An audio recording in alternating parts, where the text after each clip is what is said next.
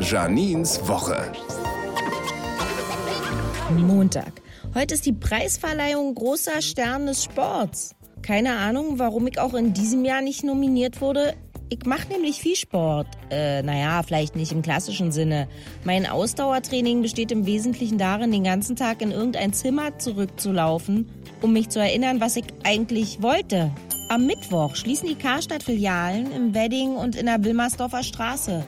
Die einen geben der Signa-Pleite die Schuld, die anderen dem Onlinehandel. Aber ich glaube, in Wahrheit ging der Untergang von Karstadt los, als ich Ende der 90er aufgehört habe, das gesamte Dillmäuse-Sortiment dort zu kaufen. Sorry.